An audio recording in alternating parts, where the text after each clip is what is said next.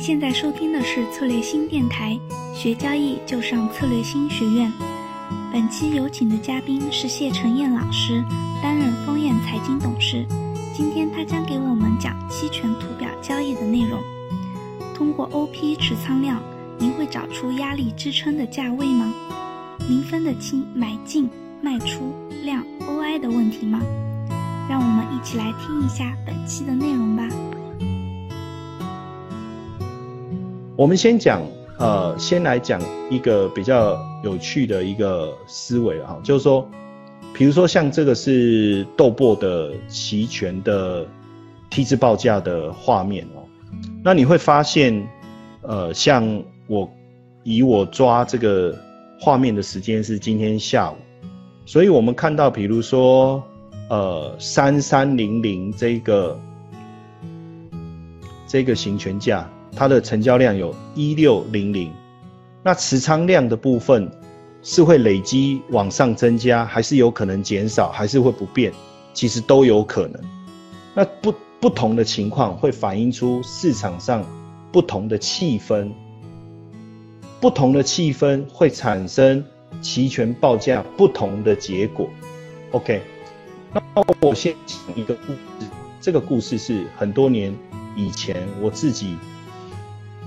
的一个状况哈，当时呢，我买了一个扣，我记得大概是呃成交大概在二十左右哦，反正它的呃，反正我们就讲它的价位是二十，那我买了一个扣，那因为当天就要。这个到期就要结算，所以我只是做最后一天的日内交易。我做最后一天的日内交易，还是隔天要结算，反正基本上我就是做一个日内交易。我打算这个二十冲上来，我我预计到六十的时候呢，我就要把它给平仓了哈。那这个平仓的时候，我要设定的交易是不是就 sell call？因为我我进场的时候是 buy call 嘛，所以我要平仓的时候我就设设设定 sell call。那因为当时我我有一点其他事情在手上嘛，这是我刚开始交易期权的时候哦，先先说明一下，这是我刚开始交易期权没多久，然后我 buy call 我买花了呃二十二十二十点，然后呢，因为我希望这个价格冲上来的时候，我不要坐在电脑前面一直盯着电脑，所以我就设定了一个自动交易。也就是说，一旦这个价位碰到六十的时候，我就让它自动平仓。所以我已经在电脑里面设定了一笔单子，就是碰到六十的时候，它就自动平仓。好，结果设定好以后，我我既然忘了，我也不知道为什么，我就忘了这件事情。所以我忙完以后，我回来坐在坐下来看到电脑，结果价格跑到五十几了。那时候价格跑到五十几了。我就心里面很兴奋，我想说，我今天赚钱了，赚钱了。所以当它冲到六十，还没快到六十的时候，快到六十还没有到六十的时候，我就自己手动，我就自己把电脑这个平仓的这个按钮打开，我就点击，我就把自己先平仓了，我就自己先平仓了。结果没想到价位一直往上窜，冲到了六十。所以我设定的那一那一笔在六十要卖出去的扣的单子也成交了，所以因为这个这个速度很快啊，所以在我平仓我原来的 buy call 的同时，我瞬间我又看到我的部位跑出来一笔单子叫 sell call 这样，那那当下我就想我就我就懵了，我就想说，哎，奇怪。我刚才只有只有输入一笔单，怎么我平仓完又多一笔单？哎，是不是我按错了？可是我想了一下，没有啊。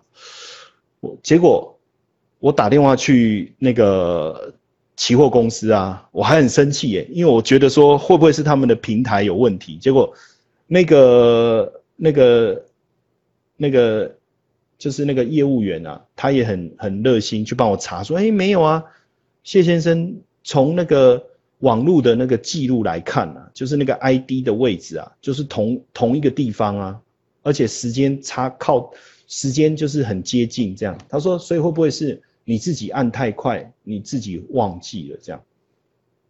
后来我就想起来了，哇塞，我已经有设一笔电脑的单。好，那这个时候呢，我们是不是应该要赶快把这一个下错的单子把它平掉？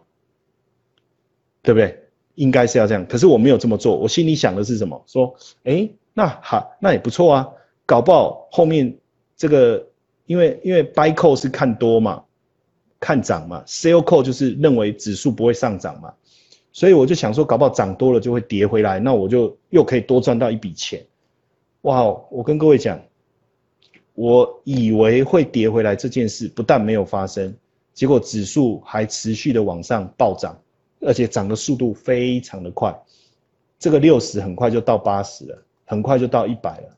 结果到中午的时候，它已经冲到两百多了，已经冲到两百五了。哇，我这时候。看到我已经吓一跳了。你看哦，我早上买二十六十平仓，不小心多按了一次，然后卖出了一个六十的价位，价格越高，我的亏损是不是越高？这时候我心里面慌了，但是我并没有马上把这个部位平掉，因为我想的是说，它应该会跌下来吧，它应该会跌下来吧。结果没想到两百五又一直往上冲四百，这时候我已经受不了了，我就赶快要出价去追啊。怎么出价都来不及，我最后追到的时候是多少？六百，我追到了六百这个价位，我才把我的部位平掉。那是我刚开始做期权的时候，但是你要记得，我是先卖出再买进，所以当下，哇，我真的吓到。然后结果在我平仓之后没有多久，这个六百的这个 call 的价格就掉下来，掉到一百五左右，我记得。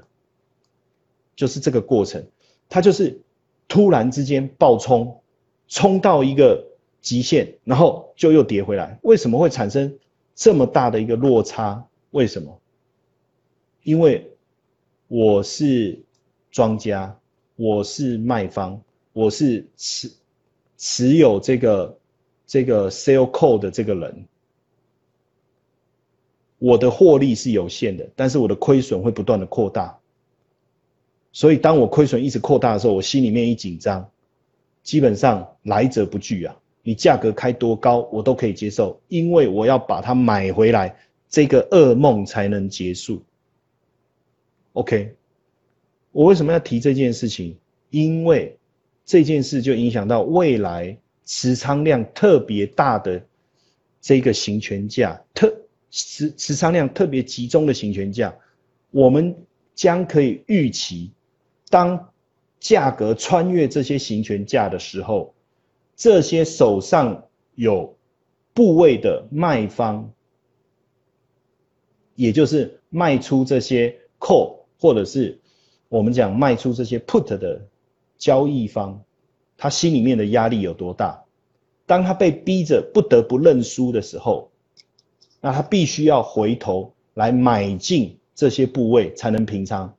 记得他必须要买进，才能把他的部位平仓的时候，这个价格要怎么样的往上冲？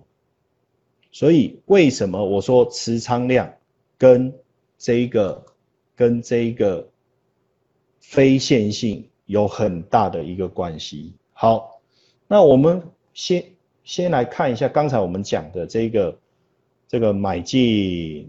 还有卖出，还有量，还有 OI 这个问题，我们再重新来思考一次。我今天买进，就表示我进场。可是那当然，如果我这个是一个新的单子，我写一个新的单子，OK。我今天卖出也是一个新的单子，OK。那交易量一定是一，这没有问题。但是，但那在持仓量这边也是一，没有问题，因为一个新的。B 新的 buy 进来，加上一个新的 sell 进来，两个凑成一对了，太好了，又促成了一对佳偶，对不对？好，一个新郎进来，一个新娘进来，他们两个都未婚，凑在一起，新增一对结婚的配偶。OK，太棒了，掌声鼓励，对不对？那如果有一个他来买进是新的。但是另外一个来卖出是为了平掉之前的部位，或者是买进的是为了平掉之前的部位，卖出是新的部位、新进的部位的话，基本上这两个的概念，基本上持仓量都不会变动。交易量当然是增加一单位，这个是没有问题的。交易量会增加一单位是没有问题。记得，交易量不是增加两个单位，是增加一个单位。不论你，只要你有一买搭配一卖，两个才能凑成一对。要凑成一对才能成真正的成交。所以一买一卖两个凑成一对，是交易量是一，这不会有问题。不要以为是二，OK。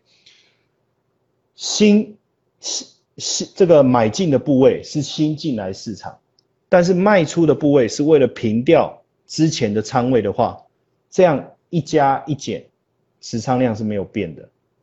哦，第三个意思是一样，所以你去想有没有可能买进的人他是为了平仓的，卖出的人也是为了平仓的，有可能交易量还是一，但是它的 OI。会变成什么情况？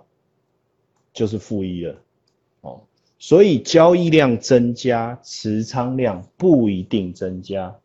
交易量增加，当然我们理所当然认为持仓量应该增加，可是实际上有可能持仓量是不动，甚至减少的。OK，这个我要理解。好，这是第一个环节。如果你也对期权感兴趣，还想更深入的学习，策略星针对股票投资者、期权交易者以及金融从业者开发了期权读胜班。本课程将从实例分析到手把手教学，从分析到下单。如果您想报名参加一月六日在上海举办的期权赌圣班，欢迎添加策略星小姐姐的微信 Algo A L G O B E A U T Y，。